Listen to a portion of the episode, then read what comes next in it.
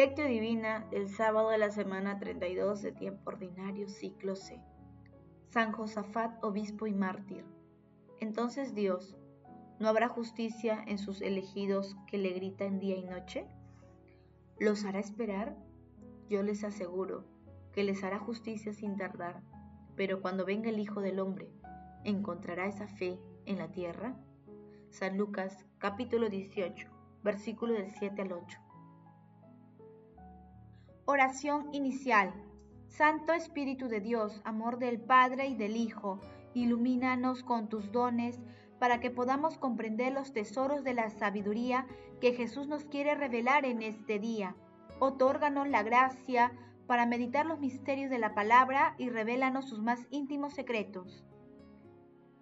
Madre Santísima, intercede ante la Santísima Trinidad por nuestra petición Ave María Purísima, sin pecado concebida.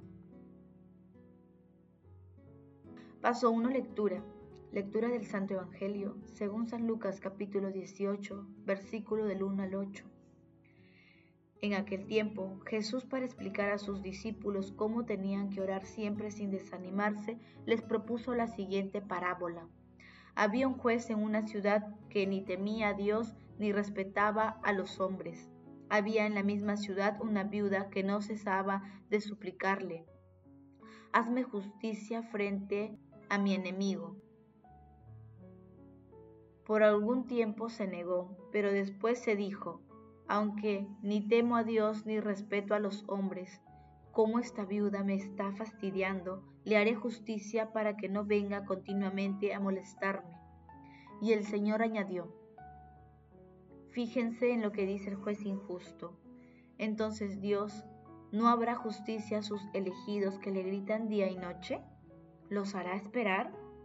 Yo les aseguro que les hará justicia sin tardar. Pero cuando venga el Hijo del Hombre, ¿encontrará esa fe en la tierra? Palabra del Señor, gloria a ti Señor Jesús.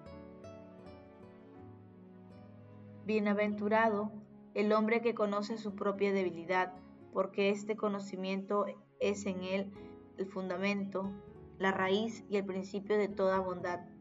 Isaac de Sirio. Hoy celebramos a San Josafat, obispo y mártir. Josafat, que significa Dios es mi juez, nació en Vladimir de Volhynia, en Ucrania, en 1580, de padres ortodoxos. Cuando se convirtió al catolicismo, ingresó a la Orden de San Basilio, fue ordenado sacerdote y luego a ser obispado de Polotox, Lituania, en 1617. Fue un predicador incansable. En 1623 visitó la ciudad rebelde de Vitebsk, donde murió después de haber sido golpeado por un grupo de cismáticos fue canonizado por el Beato Pío IV, siendo el primer santo de la Iglesia de Oriente con un proceso formal. Hoy meditamos la parábola del juez injusto y la viuda, considerada una parábola de contraste, porque Dios es lo opuesto a la figura del juez del pasaje evangélico. En este texto, los temas fundamentales son la oración perseverante, la fe, la justicia como rostros de la misericordia. Jesús deja en claro que existe la oración y la justicia. Recordemos el inicio del relato de Lucas cuando dice Jesús, para explicar a sus discípulos cómo tenían que orar siempre sin desanimarse, les propuso la siguiente parábola. Pues bien, Jesús es un ejemplo de oración a lo largo del Evangelio de San Lucas encontramos más de 20 momentos en los que Jesús ora. En cuanto a la parábola, Jesús presenta dos personajes de la vida real. Un juez inocuo y una viuda que lucha por sus derechos. La viuda representa a todas las personas que viviendo en la pobreza son golpeadas por la injusticia de una sociedad indolente basada en el utilitarismo. La viuda alcanza justicia gracias a su insistencia y fe.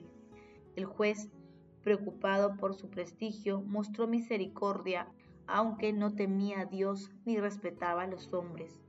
Jesús transmite un mensaje de esperanza y confiesa a los pobres y desamparados que son víctimas de la justicia humana.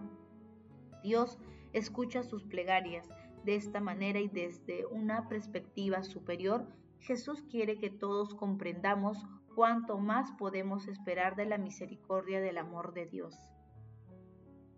Tengamos presente que para Jesús la oración estaba íntimamente unida a la acción. Por ello, su vida era una permanente oración. No buscó mi voluntad, sino la voluntad de aquel que me envió. Dice en San Juan capítulo 5 versículo 19 y 30. A él se aplica lo que dice el Salmo. No hago más que orar, porque la oración es la fe en ejercicio. Paso 2. Meditación. Queridos hermanos, ¿cuál es el mensaje que Jesús nos transmite a través de su palabra? Nuestro Señor Jesucristo nos da ejemplo de su oración permanente a Dios Padre. Podemos citar algunos de los momentos de oración cuando es bautizado por San Juan Bautista durante los 40 días en el desierto, cuando participaba los sábados de la celebración en las sinagogas antes de elegir a sus apóstoles, en la transfiguración, cuando ora por Pedro en la cena pascual en el huerto de los olivos, cuando clama al ciego por quienes lo crucifican a la hora de su muerte, cuando dice a Dios Padre, en tus manos encomiendo mi espíritu, entre otros pasajes. Nuestro Señor Jesucristo demuestra de esta manera que la oración está íntimamente ligada a la vida misma, a las realidades humanas por las que transitamos, entre ellas la justicia. Por ello, nos pide perseverancia en la oración. Asimismo, es un mundo en el que la justicia es lenta y aumenta el número de jueces que no temen a Dios. Nuestro Señor Jesucristo nos hace ver que la justicia es uno de los rostros de la misericordia y del amor de Dios, lo cual implica no solo practicar la justicia, sino también defender y alzar nuestra voz ante la justicia de la que son objeto muchas personas especialmente las más débiles y vulnerables. Jesús, María y José nos aman. Paso 3. Oración.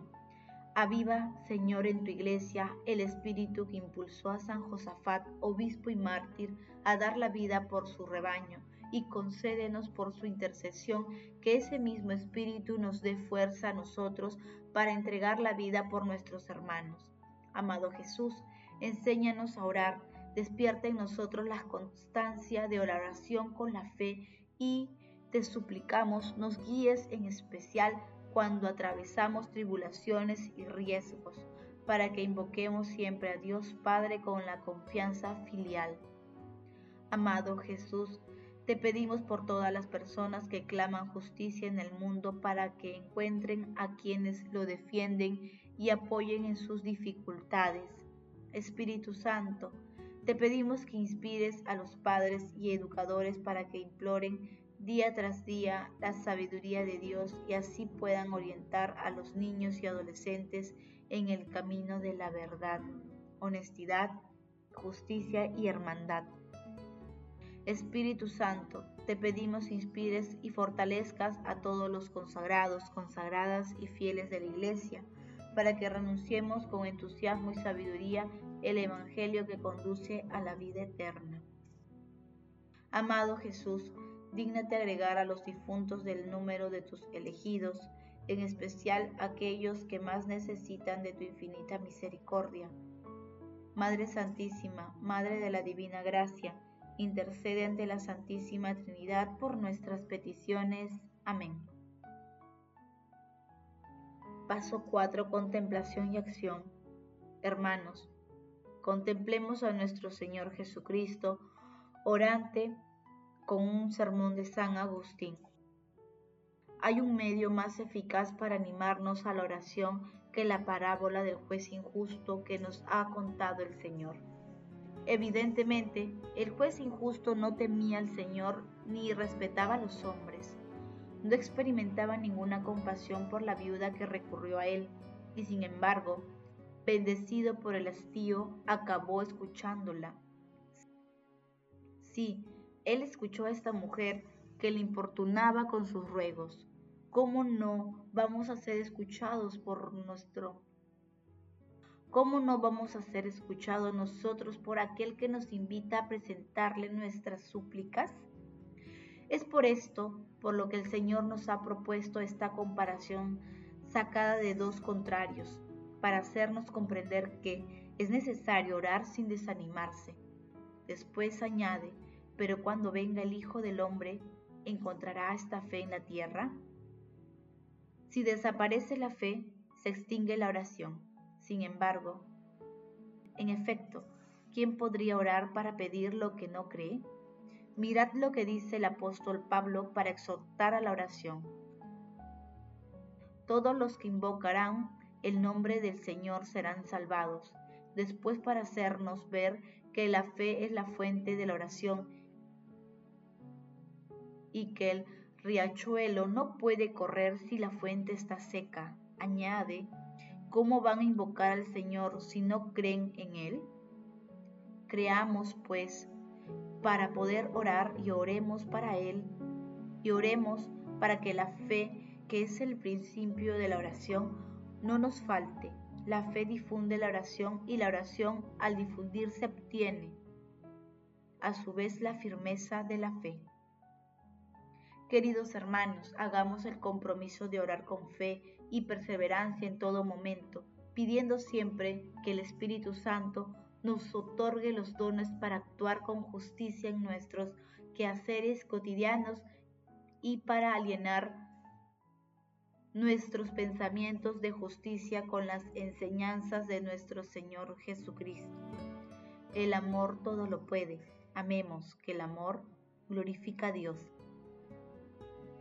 Oración final. Gracias Señor Jesús porque tu palabra nos conduce por caminos de paz, amor y santidad. Espíritu Santo, ilumínanos para que la palabra penetre a lo más profundo de nuestras almas y se convierta en acción.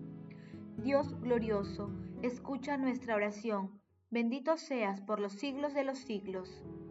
Madre Santísima, intercede ante la Santísima Trinidad por nuestra petición. Amén.